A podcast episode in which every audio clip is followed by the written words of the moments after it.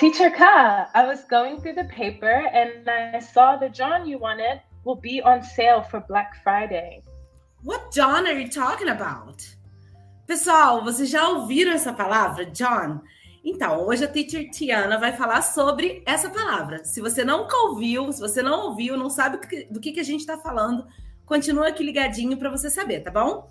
Então, gente, chegou a melhor e maior promoção do ano. É a promoção do Black Friday. Então, a promoção da Black Friday tá vindo com uma promoção maravilhosa, 60% de desconto no seu plano anual mais bônus. Então, você tem que aproveitar, tá bom? Então, você usa o código podcast com 60, podcast com 60, e com esse código você vai ter 60% de desconto no seu plano anual, tá bom? Teacher Tiana, can you help us out with it? Oh, I'd love to explain.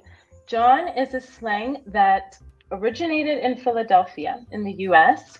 It has since grown and can be heard used all throughout the East Coast. It has even appeared in restaurant billboards for companies like McDonald's. Jawn is used as a noun and it can describe a person, a place, or a thing. It's up to you. Viu que legal, gente? John, né? Ele é um substantivo, ele pode ser usado como substantivo e ele pode descrever tanto pessoas, coisas ou lugares. Então, gente, John você pode usar para qualquer coisa, na verdade.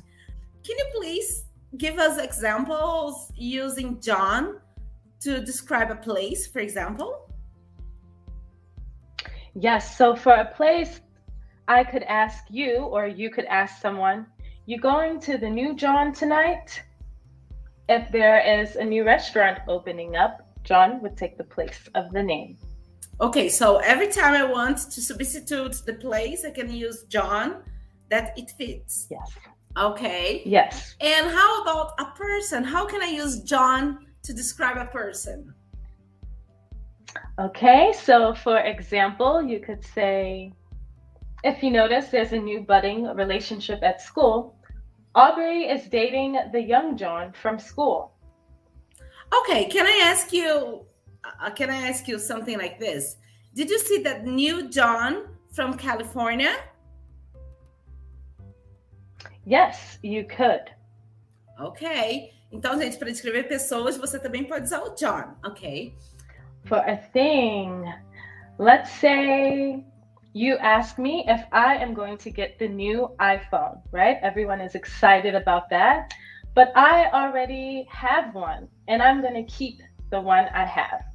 I would say, I'm keeping this jawn till it breaks down. Okay, that's really good. So, Teacher Ka, let's go back to the conversation we started before about me going through the paper and seeing the jawn that you wanted is going to be on sale for Black Friday. Uh, Did you see that, jawn? What jawn are you talking about? The jawn that fries your food without oil. Are you talking about the air fryer? Wow, I bought that jawn already. Can I say like this?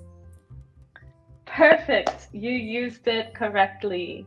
Ok, viu pessoal que legal? Então vocês podem criar situações aí. Deixe aqui nos comentários se vocês criarem alguma situação também para eu saber como vocês estão usando, tá bom? Teacher Tiana, thanks a bunch. Thanks for your help. Thanks for being here with us. It was a pleasure and thank you for having me. Ok, pessoal, não se esqueça, maior promoção do ano podcast com 60. Aproveita esse código para você ter 60% de desconto mais bônus, tá bom? Então vai lá. Eu sou a Teacher Kai, espero vocês aqui no próximo episódio. Bye bye, guys. Bye, Teacher Tiana. Bye bye. Bye bye. You can. You can be.